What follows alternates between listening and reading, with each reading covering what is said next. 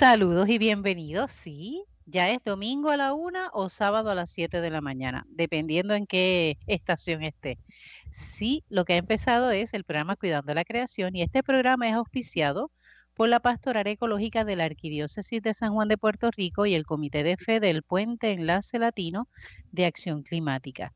Ya saben que los domingos de 1 a 2 de la tarde por Radio Paz AM 810 tenemos este espacio de diálogo interdisciplinario multisectorial de base de fe ecuménico e interreligioso en el cual hablamos sobre la realidad de nuestra casa común o la realidad del planeta.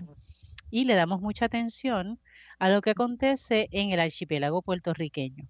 El programa será retransmitido por Radio Oro 92.5 FM los sábados a las 7 de la mañana y lo puede escuchar también desde cualquier plataforma que le permita conectarse con las estaciones de radio de Puerto Rico y puede buscar ahí Radio Oro o Radio Paz 810 AM.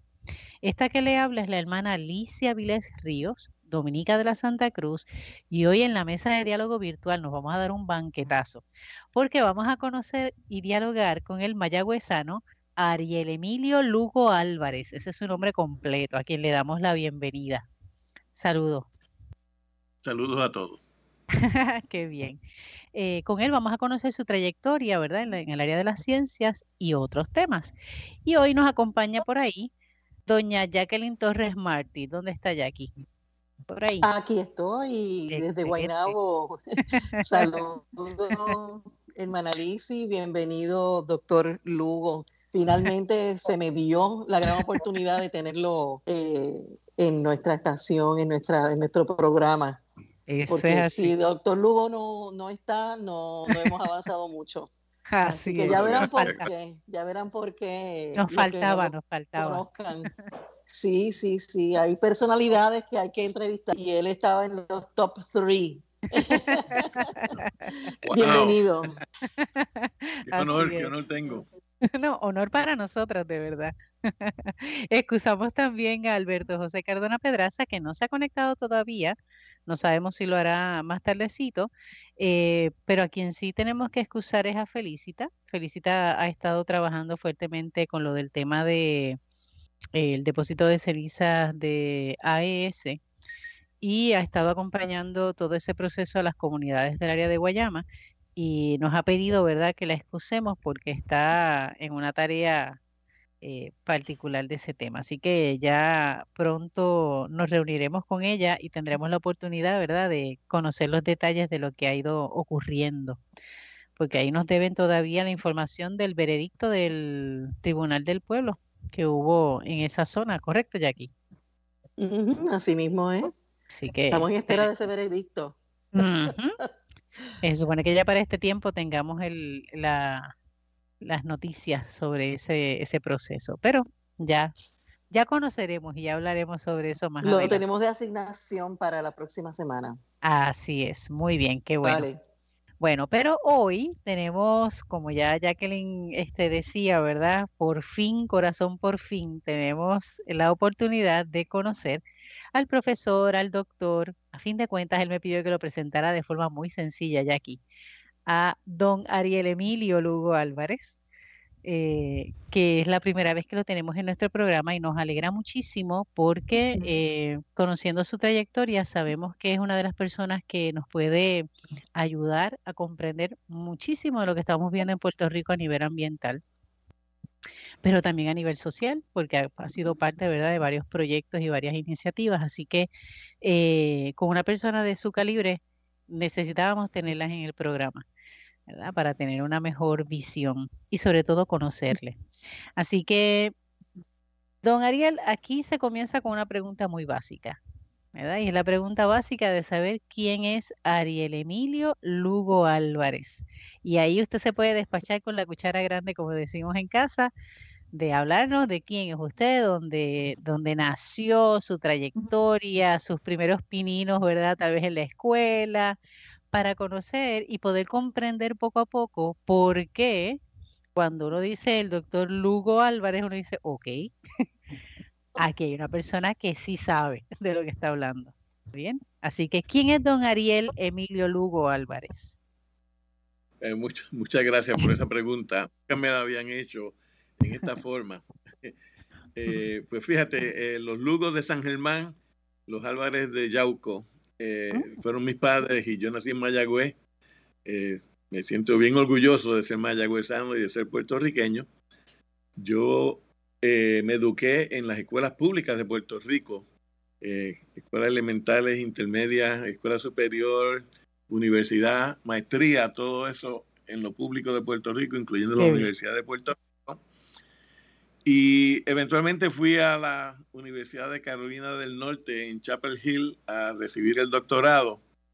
Y me quedé por allá en, Estados Unidos 10 años eh, enseñando en la Universidad de Florida, en Gainesville, pero tuve una escapada a Puerto Rico en los años 70 cuando se formó el Departamento de Recursos Naturales. En el 1972 yo tuve la oportunidad de trabajar con Cruz Matos y yo fui el secretario auxiliar de planificación de recursos naturales. Cuando empezó el departamento y, había mucha pasión por el ambiente en Puerto Rico, trabajamos las minas, protegimos los manglares, combatimos el superpuerto en Mora, muchísimas aventuras ambientales tuve en dos años que en Puerto Rico del 72 al 74. Regresé a Florida y de allí caí en Washington bajo la presidencia de Jimmy Carter y trabajé dos años para el presidente Carter en el Consejo de Calidad Ambiental y allí aprendí lo que es ser el gobierno federal de los Estados Unidos, eh, trabajando con los problemas de vida silvestre en los Estados Unidos, las ballenas en, en los océanos, las pesquerías, todo lo relacionado con vida silvestre en los Estados Unidos lo trabajé eh, con ese presidente, el cual yo siempre admiré muchísimo por su sencillez y, la pasión que él tenía por, el ambiente eh, en Estados Unidos y en el mundo. Cuando se acabó ese, ese guiso, como uno dice, eh, se me hizo difícil volver a la universidad y eh, tuve la oportunidad de venir a Puerto Rico de nuevo, esta vez para, para el resto de mis días, a dirigir el Instituto de Dasonomía Tropical en, en la Estación Experimental en Río Piedra.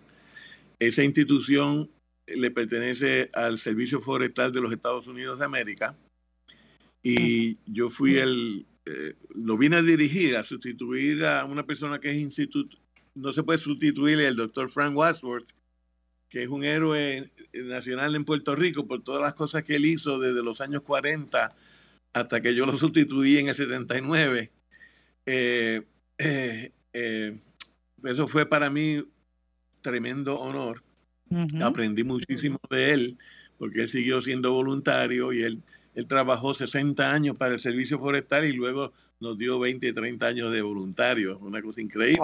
Ahora 104 años el, el, el doctor Wadsworth. Todavía está vivo, gracias a Dios. ¡Wow! Larga vida. Sí, sí. Fíjate, la gente que trabaja en el campo con la naturaleza dura mucho. Eso es así. Ese contacto con la naturaleza como Qué bueno. da vida. Parece que Qué bueno saberlo. doctor Lugo. Vamos a tener a doctor Lugo por, bastante tiempo. Bueno, yo espero, yo no sé si yo tenga la misma resistencia que tuvo el doctor Wadsworth, eh, pero eh, le debo la, interés en la, naturaleza surgió de la relación del doctor Ismael Vélez con mi papá, el doctor Herminio Lugo Lugo, en San Germán, en el Poli. Yo me crié corriendo por el edificio que hoy lleva el nombre del doctor Ismael Vélez y una cosa interesante es que cuando uno se pone viejo, los edificios adquieren los nombres de las personas con las cuales uno vivió.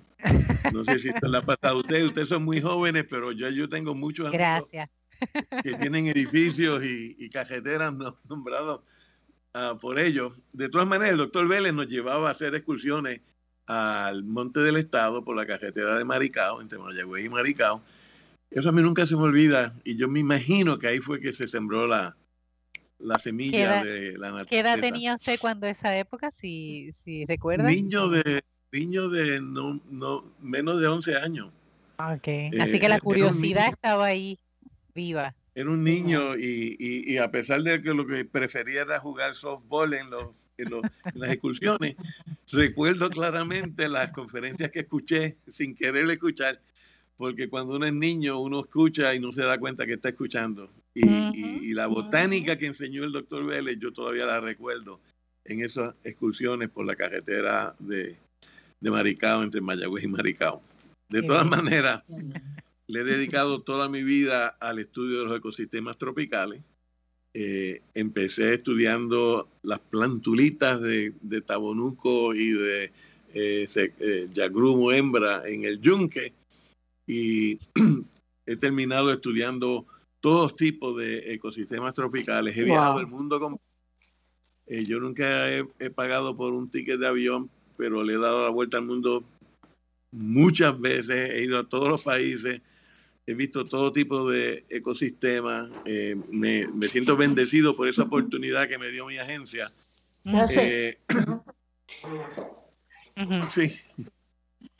y nada, eh, esas, eh, he escrito mucho y, toda mi vida se la dedico a la sociedad porque yo nunca tuve que gastar dinero para la educación, fue gratuita aquí en Puerto Rico, fue gratuita para mi doctorado.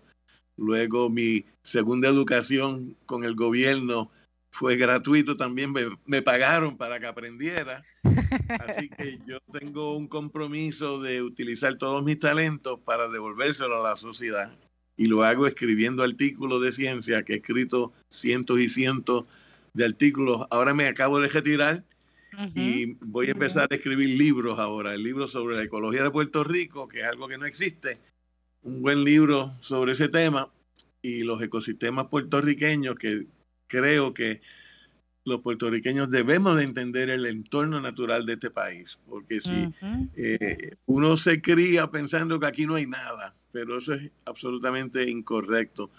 Puerto Rico es un país riquísimo en recursos naturales y el puertorriqueño tiene que entender que esa riqueza eh, nos pertenece, pero nos pertenece eh, eh, prestado, ¿no? Tenemos que cuidarla para las próximas generaciones y asegurar que la isla continúa eh, sosteniendo esa riqueza natural a la cual pues hemos recibido. Qué bien. Yo no sé qué más decirle. Muchacho, ha dicho bastante y todavía quiero saber más. Jackie, te voy a dar el turno de privilegio a ti para luego formular las mías. Ha dicho bastante, pero vamos, vamos a retomar esa presentación inicial. Eh, me gustaría saber su bachillerato, en qué lo hizo, su maestría, cuál se especializó, cuál fue su, su propuesta ¿verdad? de tesis de maestría y su doctorado, eh, cuál fue su, en, allá en North Carolina, ¿no? Sí, eh, ¿Cuál fue el tema? El bachillerato fue en ciencia. Y, y mi mentora fue la doctora Graciela Candela ella fue la que me Y la, eh, la doctora Candela me, introdujo al, doctor Howard Odum. Perdón. No se preocupe. El doctor Odum, eh, un científico que estuvo en Puerto Rico haciendo un famoso experimento en el Yunque en los años 60. Y con él hice la maestría. Eh, y de hecho yo fui el primer estudiante de maestría que graduó en la Universidad de Puerto Rico. Y la... ¿Qué tema trabajó?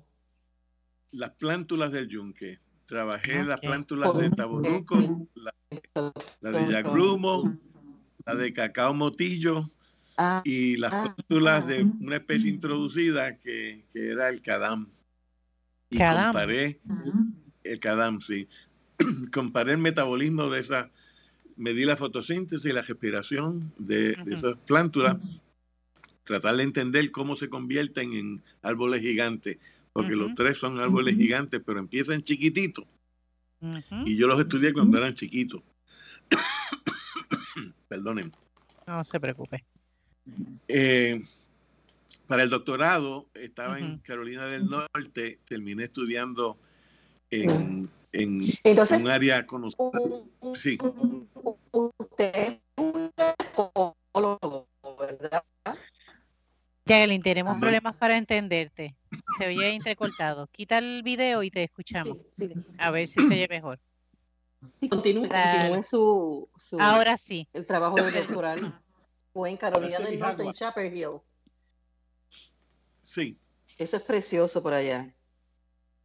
Es fabuloso el sitio. Y terminé estudiando la, unas comunidades de granito que existen en, el sureste de los Estados Unidos, en el estado de Georgia. Hay un sitio que visitan muchos muchos turistas, se llama Stone Mountain, que es ah, una mole de granito. En esa mole de granito, donde hay eh, eh, monumentos al sur de los Estados Unidos, existen estas, estas comunidades de plantas eh, que están aisladas y, viven sobre el granito.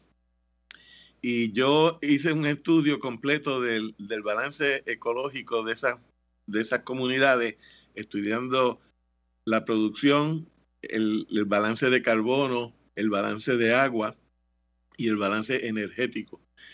Eso lo hice en los años, en el 67, 68.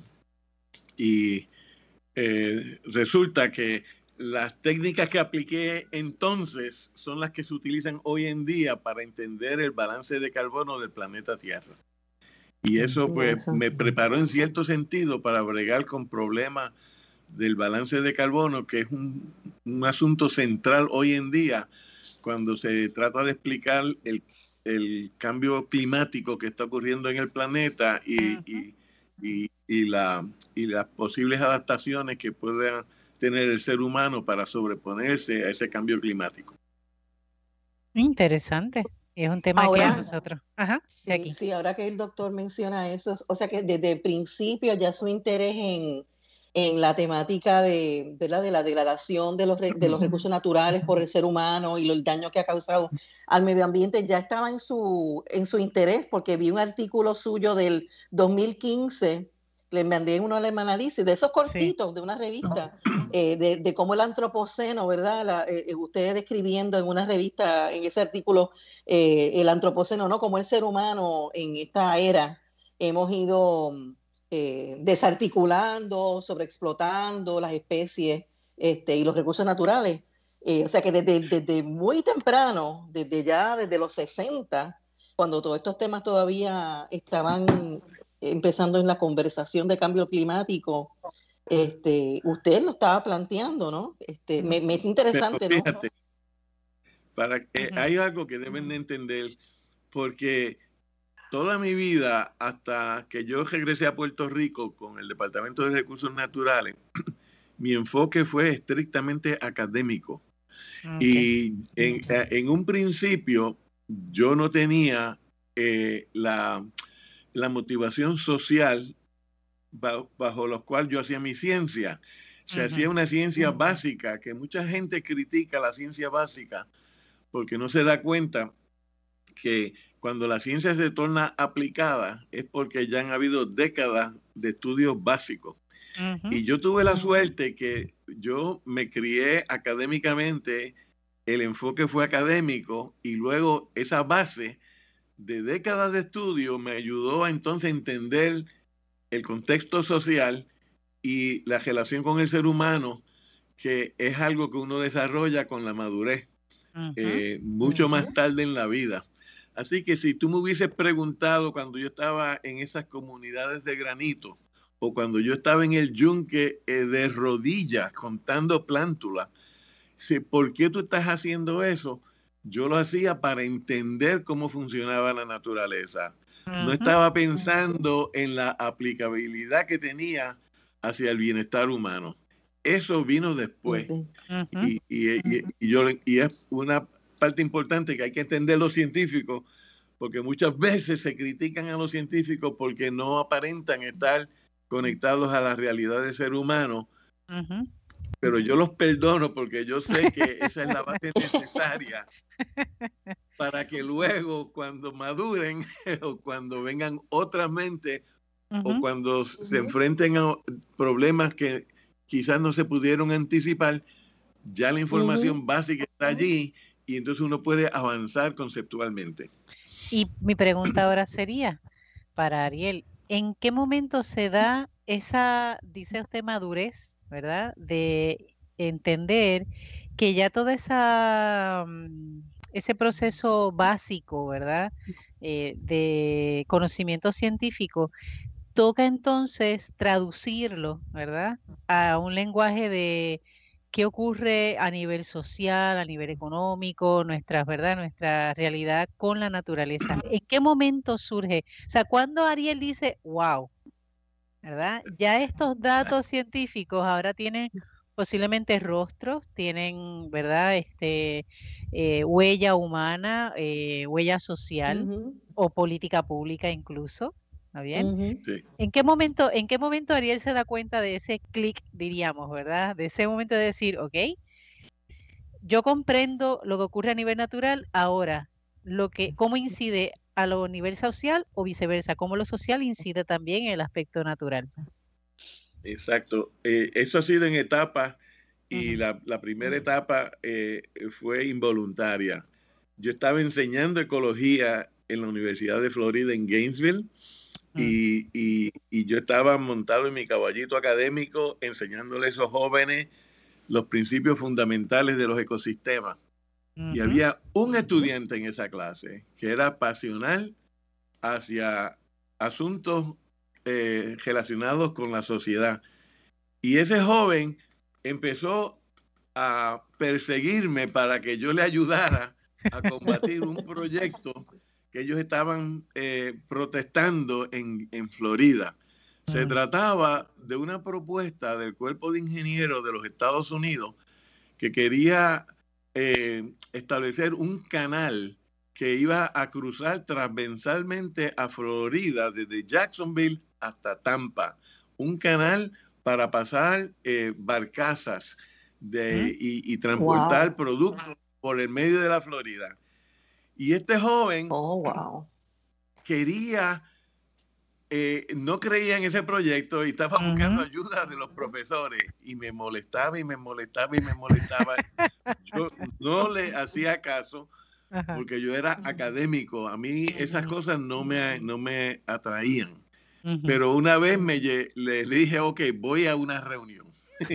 y fui a una reunión. Y allí fue la donde vino la, se encendió la llama porque eh, me di cuenta que lo que yo enseñaba tenía relevancia. Eh, eh, y, y eso, eso, es un paso importantísimo, que uno diga, wow, si todo esto que yo he estado estudiando tiene aplicabilidad para un problema social. Y déjenme decirle que hoy en día ese, ese canal se, se, detuvo. Yo fui un testigo en un, en un caso en Corte Federal eh, en contra del cuerpo de ingenieros, donde le detuvimos el proyecto completo. Y la persona que dirigió el esfuerzo, que, era una mujer, Marjorie Carr, eh, y ellos le llamaban a ella The Old Lady in Tennis Shoes. O mm. sea, efectivamente, estamos hablando de los años 66, 67 no, perdón, los principios de los años 70, que el ambientalismo no existía y veían a esta señora como una, una, una, persona, old lady in tennis shoes, que no tenía sustancia para pegar con nosotros el cuerpo de ingenieros de los Estados Unidos. Pues ella los detuvo utilizando personas como yo y otros más, y además que ella era brillante en, en, su intelecto. Y hoy en día por donde iba a cruzar el canal, lo que hay es un área verde de bicicleta y se llama Marjorie Cars Greenway. O sea que el nombre de ella prevaleció sobre la huella del canal y el canal nunca se construyó. Ahora díganme ustedes si eso no es una gran historia. Definitivo. Sí, sí. Y me imagino que en la imagen que debe aparecer de Marjorie Cars debe ser ella con sus tenis. Exactamente. Ella con sus tenis. Exactamente. Excelente. No, qué bien que, puedas compartir con nosotros esa experiencia, porque, como bien dices, en muchas ocasiones se le acusa a los científicos de que están desconectados, ¿verdad? De la realidad, en la realidad refiriéndose, ¿verdad?, a la incidencia social o lo que está ocurriendo a nivel social. Eh, y qué bueno que la misma, diríamos, realidad pueda acercarse a la ciencia y decirle, mira, eh, necesitamos que te vincules, pero nosotros también necesitamos como sociedad vincularnos con el aspecto científico. Es, una es una invitación eh, de ambos de ambas partes, ¿no? O sea, que la ciencia se vincule y que nosotros como sociedad también nos vinculemos con el tema científico. Eh, me hace mucho sentido, por ejemplo, esas propuestas que surgen ahora de los ciudadanos científicos, ¿verdad? Por ejemplo, que los grupos de la Bahía de San Juan, ¿verdad? del estuario, eh, de San Juan. Eh, hacen y realizan con, ¿verdad? con, con la ciudadanía gente que no necesariamente conoce ni sabe tal vez ni cómo se toma la temperatura o la salinidad de un cuerpo de agua, pero aprenden rápidamente porque se les explica lo básico, pero no solamente que se les enseñe, sino que se les explica el porqué de la importancia. Y también ese diálogo que se da, ¿verdad? A la inversa de yo como ciudadana común y corriente, ¿verdad? Posiblemente con tenis también, no diría vieja, pero por lo menos sí con tenis, que pueda entonces preguntarle, ¿verdad? A la ciencia, ¿qué me puedes decir a lo que yo estoy viviendo? ¿Verdad? O escucha lo que yo estoy viviendo para que entonces puedas darme una respuesta, ¿no? O sea, ese, ese, ese intercambio me parece interesante. No es solamente que la ciencia aterrice en lo social, sino que también lo social, ¿verdad? Lo, lo humano en la sociedad también se pueda beneficiar de la ciencia. Sí, pero fíjate, esa interacción eh, es una interacción que requiere mutuo respeto y también requiere un esfuerzo de comunicación porque distintos sectores de la sociedad, igual a distintos sectores de la ciencia, todos tienen distintos lenguajes. Y una cosa que yo he encontrado recientemente, cuando me he adentrado mucho más ahora en, en el aspecto social, es que es hay necesidad de aprender los lenguajes o por lo menos desarrollar un lenguaje común que todos entendamos para que la relación pues llegue a su, a su óptimo, que sea más efectiva, porque les digo que la ciencia como la sociedad está fragmentada y se fragmenta por la falta de comunicación y por los distintos lenguajes que se utilizan para describir muchas veces el mismo fenómeno. y, yo he encontrado que recientemente eso es un gran obstáculo, es la comunicación. y, pienso que es algo que ahora que, que, se reconoce la ciencia como que tiene algo que, contribuir y la ciencia reconoce a la sociedad como que es responsabilidad nuestra eh, eh, eh, o sea, servirle a la sociedad, porque la sociedad es quien nos tolera, es, quien nos apoya. y muchas veces pues se nos olvida esa parte, ¿no? Eh, pues cuando entramos en el, en el intercambio, pues tenemos que entonces eh, hacer un esfuerzo para comunicarnos efectivamente. Muy bien, pues aprovecho para recordarles que estamos escuchando el programa Cuidando la Creación por Radio Paja M810 los domingos de 1 a 2 de la tarde y que se retransmite los sábados a las 7 de la mañana desde Radio Oro FM 92.5. Agradecemos a nuestro técnico Ismael Arroyo que debe estar gozándose este tema que estamos trabajando hoy, conociendo al profesor Ariel Lugo Álvarez. Eh, y aprovechamos también para saludar a todos aquellos, ¿verdad?, que semana tras semana se conectan de diferentes pueblos del país, por ejemplo, de Caguas, Naranjito, Fajardo, Cataño, Bayamón, eh, en el área de Santurce, en el área de Ponce, de Isabela, que también se conectan, Orocovis, por ejemplo, y fuera de Puerto Rico, en el área de Bolivia y en Estados Unidos, tanto en Nueva York como desde Texas, específicamente desde San Antonio, Texas. Ahí yo creo que nos escuchan tanto en los sábados como en los domingos. Esas son medios masoquistas, esas nos escuchan, olvídate, doble. Esas repasan y repasan el tema. Eh, les recuerdo que si usted quiere conocer un poco sobre Cuidando la Creación, puede entrar a Facebook y encontrar el perfil y también la página. Ahí le indicamos cuál es el tema que se va a abordar domingo tras domingo y de ese modo usted pueda planificar, ¿verdad?, cuándo lo quiere escuchar. También puede entrar a las diferentes plataformas que le permitan conectarse con eh, este sistema de podcast usted puede buscar Cuidando la Creación y ahí van a aparecer por lo menos, ¿verdad? Eh, de los últimos cuatro años y medio. Todavía nos mm. falta los de este quinto año, pero estamos trabajando sobre eso. Eh, también les recuerdo que si usted quiere comunicarse con ELAC, puede hacerle escribiendo a elac arroba elpuente.us y de ese modo puede contactarlos. Y también en cualquiera de las páginas, ya sea de Facebook, de Instagram o de, ¿cuál es el otro? De Twitter, que mm. también pueden eh, conocer lo que está aconteciendo en el Puente Enlace Latino de Acción Climática. Así que nos alegra muchísimo.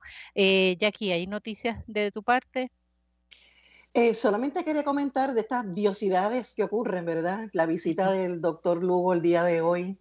Eh, ahora en junio da inicio la década de la restauración de los ecosistemas, este, que ese movimiento que, que promueve las Naciones Unidas se va a extender hasta el 20, 2030. Em, y pues eh, este programa de las Naciones Unidas, esta década de restauración de ecosistemas, lo que pretende es revertir ¿verdad? El, el, impacto y la degradación de los, seres, de los humanos a los ecosistemas, a los ambientes naturales. Y personas como el doctor Lugo, ¿verdad? que han contribuido para diseñar planes, para realizar esfuerzos de, de restauración de ecosistemas durante toda su vida, pues no, nos place tener hoy y dentro de la conversación de conocer al doctor Lugo, yo sé que ya más, más tarde en el diálogo de hoy eh, hay, una, hay una motivación y una denuncia personal que él, no, que él nos va a traer, em, ¿verdad? Después de conocerle.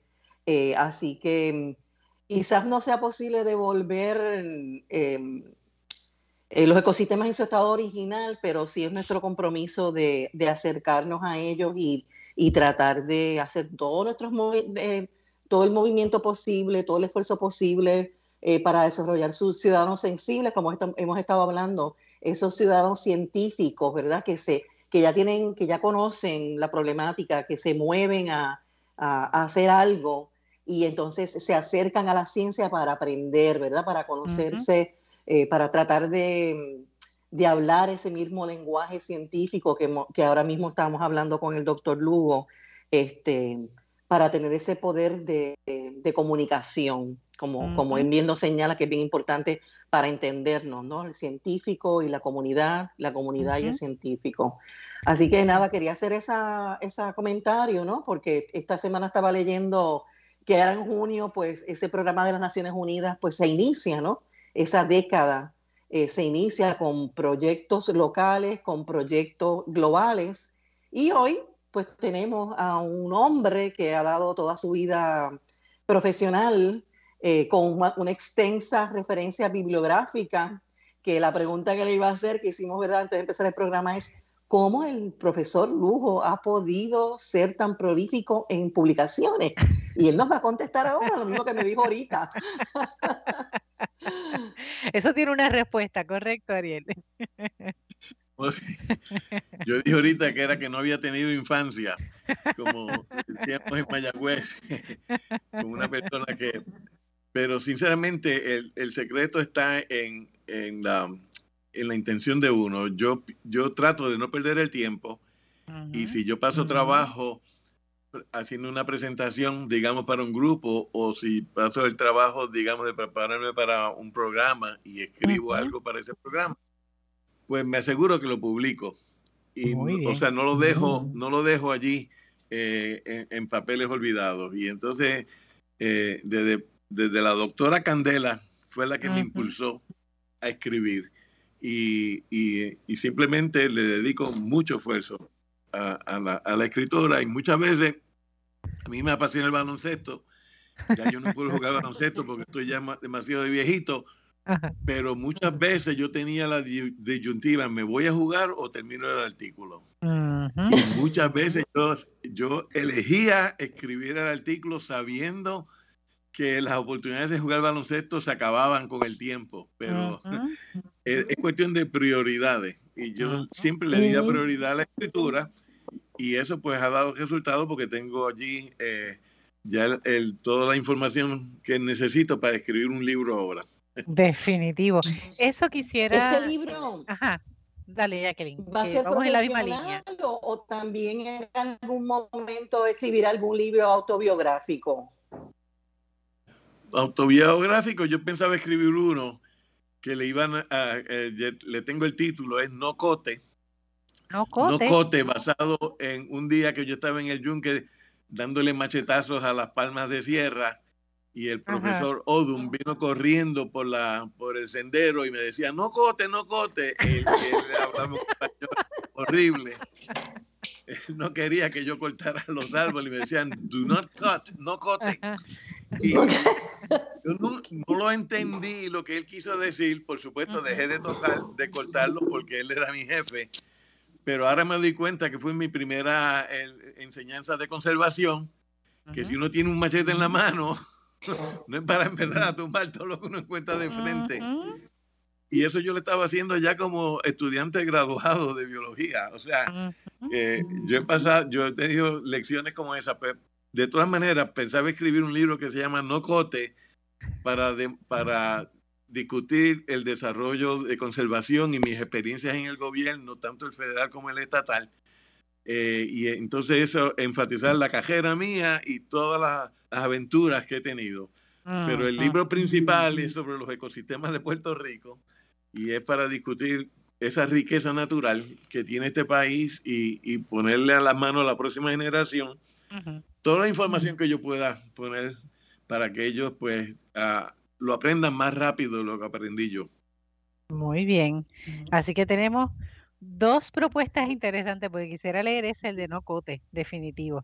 Con un título así y con una historia como esa para, para validarla, va, promete ser interesantísimo. Eh, sí quería hacerle pregunta, ¿verdad? Sobre no tanto esos inicios de estudios, sino ya cuando tuvo la oportunidad de, elaborar en el Departamento de Recursos Naturales desde la Oficina de Planificación comentó que era desde 1972 al 74. E hizo un comentario interesante. Y es que dice, cuando había mucha pasión en ese departamento. Eh, con respecto ahora, a la actualidad, después de casi cuarenta y tantos años, 45, 46 años de ese momento, 49 casi, eh, ¿Se percibe desde el doctor Ariel Lugo la misma pasión o falta algo? Bueno, yo tengo la misma pasión, el departamento no la tiene, lamentablemente. El departamento, si tú vas al departamento hoy, eh, tiene el nombre de Cruz Matos, eh, eh, el, primer secretario. Y cuando yo empecé con Cruz Matos, empezamos en la Escuela de Medicina Vieja de, en San Juan, y era un edificio abandonado con basura hasta el segundo piso. Y, y, y, y rodeados de basura, nosotros empezamos a, montar ese departamento y a estudiar los bosques de Puerto Rico eh, desde, San Juan, visitando toda la isla, por supuesto, y haciendo planes y, aplicando las nuevas leyes ambientales que eran nuevas en Puerto Rico, la ley ambiental número 9 que empezó en el 70, la Junta de Calidad Ambiental, todas esas cosas que resultaron en la protección de los, de los este, manglares en Puerto Rico, la detención de las minas de cobre inicialmente en Adjunta y Utuado, eh, se evitó un, puerto de hondo calado en, Isla de Mona, muchas cosas, pero fíjate, eh, regresé a Estados Unidos porque a Cruz Mato le, formularon un caso y lo sacaron. Duró dos años y, nosotros duramos dos años. Desde entonces han habido quizás 15, 20 secretarios, cada uno más eh, forgettable, que se le olvidan uno los nombres de solamente dos o tres que, han tenido relevancia al país. Y el resultado es que tú vas al departamento hoy en día y dan ganas de llorar porque está vacío el edificio, casi no hay empleado y la, la, las responsabilidades de ese departamento se le están delegando a la empresa privada, eh, literalmente, por ejemplo, eh, los árboles, después del huracán María, si hay fondos para eliminar los árboles peligrosos de las carreteras y de las veredas, es una gran idea, pero una idea que si tú la vas a, hacer bien, tienes que tener tu biólogo y tu ecólogo y el bien público de frente cuando lo hace.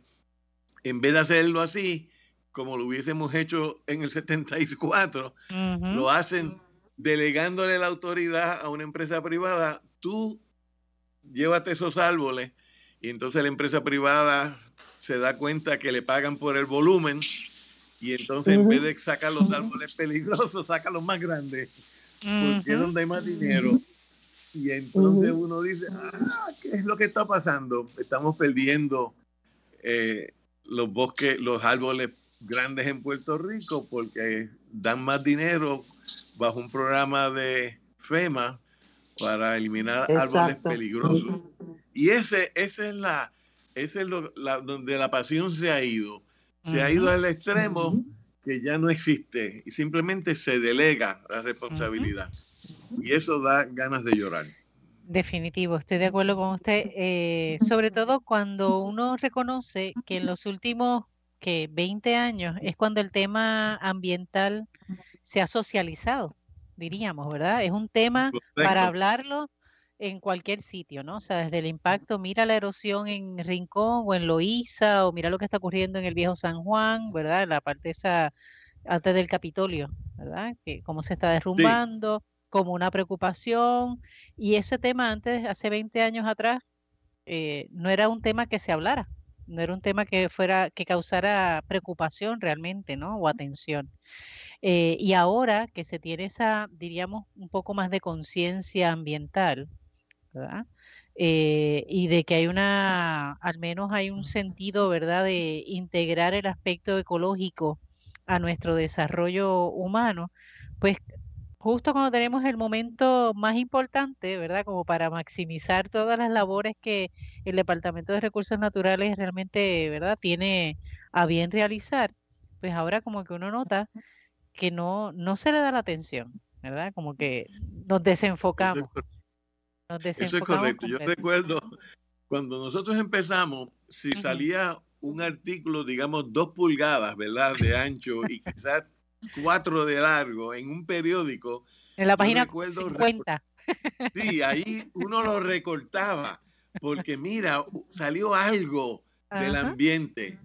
Hoy es lo opuesto, como tú dices, y sin embargo, el que es responsable no está a la par de la situación, del momento, porque con los recursos que existen hoy y con la, el respaldo de la sociedad, el país podría estar en una situación mucho más ventajosa, eh, aprovechándose de los servicios de los sistemas naturales, incorporando esos servicios en la economía del país, ayudando a que todo el mundo tenga empleo y que todo el mundo este, tenga una vida plena eh, segura, eh, de, de calidad, todas esas cosas se pueden hacer si establecemos una relación positiva, sinergética entre el gobierno y las comunidades. Sin embargo, lamentablemente se nos cayó el gobierno y las comunidades entonces quedan a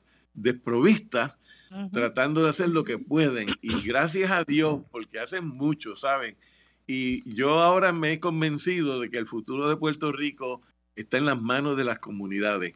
Y son ellas las que nos van a guiar al futuro, porque lamentablemente no podemos contar con el gobierno eh, organizado que tiene otras prioridades y continúa delegando sus responsabilidades a intereses que no son los del país.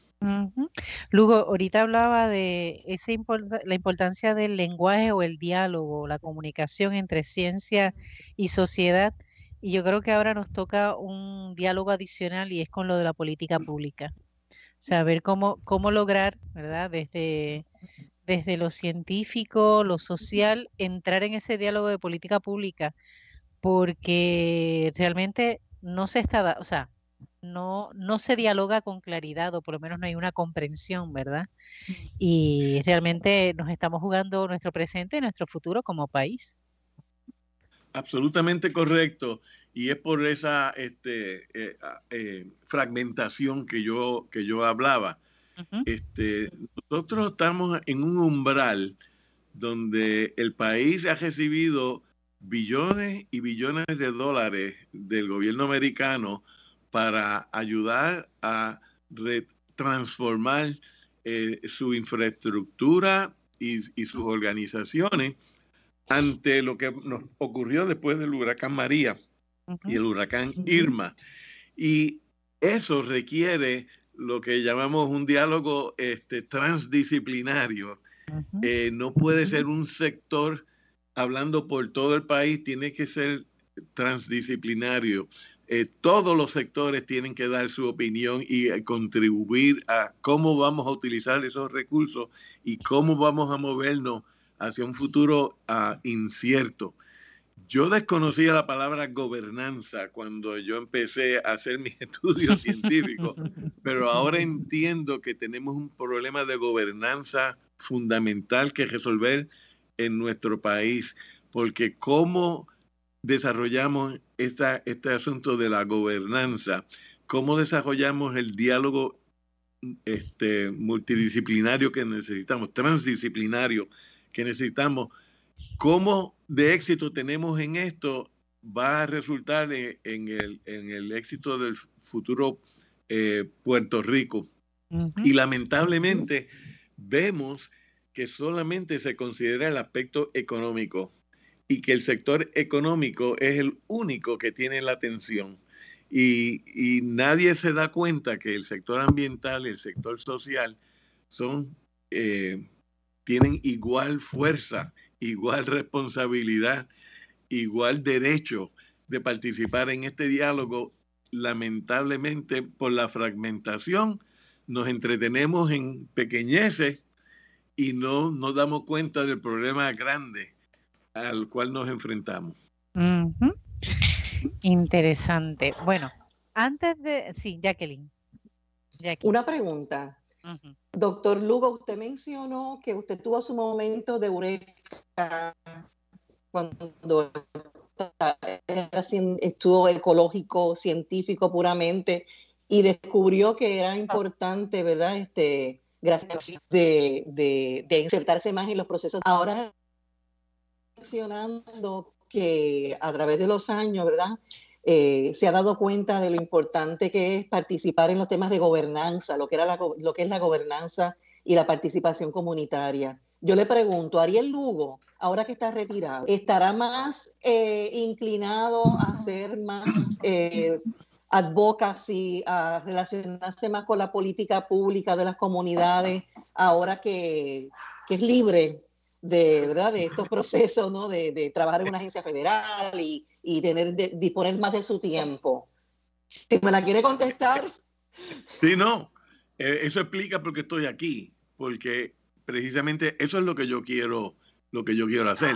Y déjenme explicarle que esto, esto, empezó en el instituto, yo contraté la primera socióloga porque nos dimos cuenta que el ser humano en Puerto Rico vive en un entorno urbano y en la forma en que manejemos el, ambiente urbano, manejamos la calidad de vida y para hacer eso necesita los sociólogos.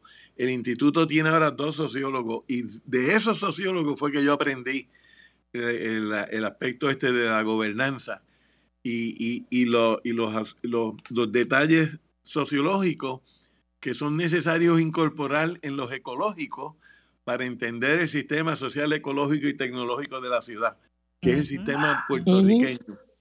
Y sí, el resto de mi vida ahora va a estar dedicado a, este, a esta labor y por eso es que estoy en este programa, estoy ensayando mis puntos de vista, la articulación de los puntos de vista, porque yo creo que eh, es esencial que continuemos este diálogo y que lo llevemos hasta a donde nos lleve que yo espero que sea la resiliencia de Puerto Rico, porque si no tenemos cuidado y, hacemos las cosas mal, derrochamos este dinero que nos, que nos ha dado el gobierno federal, si esto se derrocha en la forma tradicional, como hemos gastado dinero en el pasado en Puerto Rico, Puerto Rico va a terminar vulnerable al próximo evento extremo que va a llegar. El próximo María, la próxima sequía, los derrumbes de tierra, eh, los temblores de tierra, todo eso está en nuestro futuro y tenemos que aprovechar los recursos hoy para prepararnos para ese futuro incierto. Excelente. Ah, pues ya le, hacemos la invitación, por ejemplo, el, eh, ELAC, el Puente Enlace Latino de Acción Climática, es un buen espacio para eh, no solamente ensayar, sino también para desarrollar. Pues necesitamos también ser acompañados con personas, ¿verdad?, que tienen el pues conocimiento, eh, la información científica, la experiencia y la madurez también para poder entonces dirigir nuestro camino. Así que bienvenido. Qué rico. Gracias.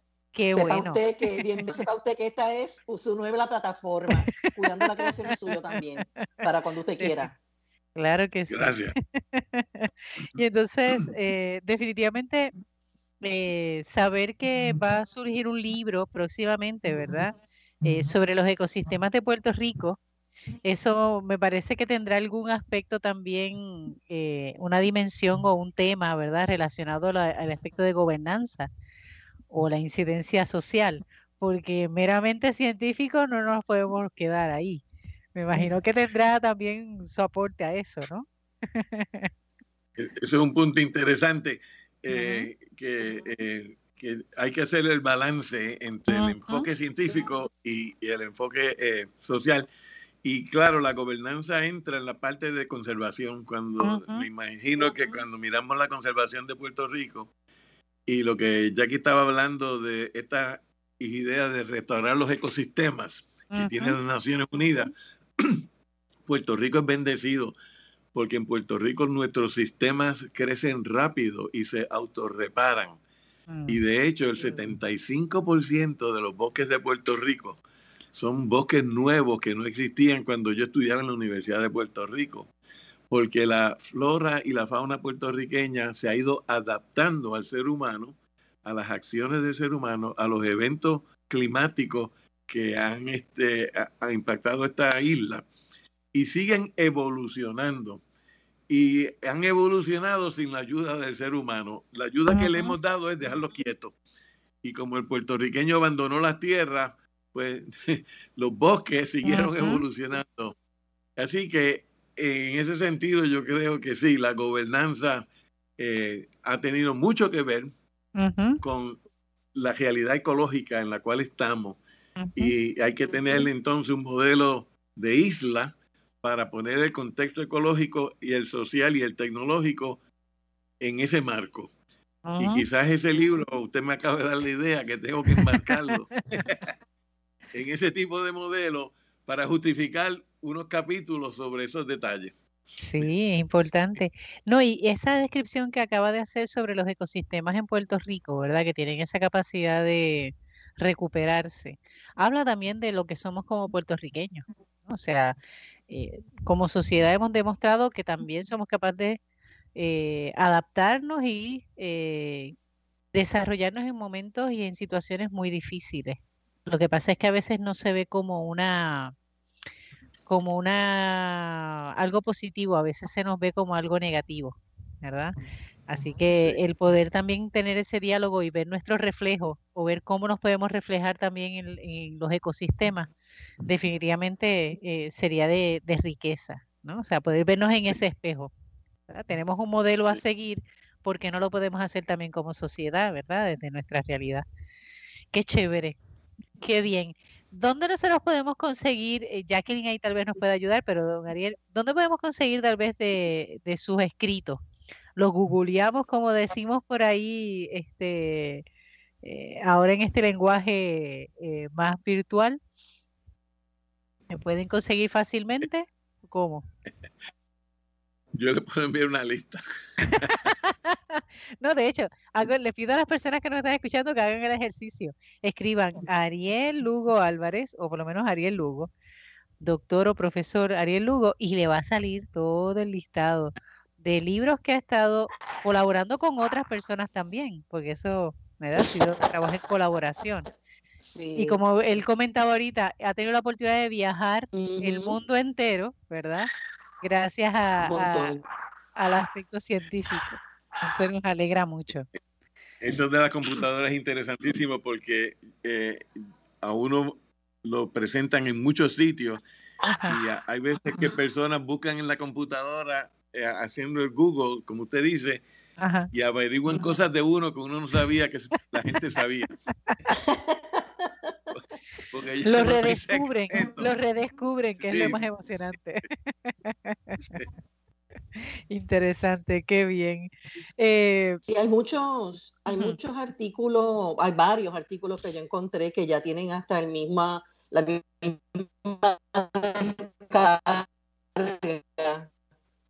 Puedes hacer el download, ¿verdad? Puedes hacer la descarga y leerlo ahí mismo. Supongo que habrán artículos en el Instituto de Astronomía Tropical, de, su, ¿verdad? De los research, las investigaciones, los papers en las universidades. Y ahí uno se da cuenta de cuánto, de cuántas riquezas. Así que los que yo encontré, algunos de ellos, eh, pues, directamente puedes descargarlo. Sí, no, no, o sea, un iluminado. Así que mucha, mucha, mucha salud, doctor Lugo, gracias por estar con nosotros eh, y esperanzada, ¿verdad?, de, ver esos futuros proyectos este, documentados, que documente su vida, su experiencia, sus anécdotas.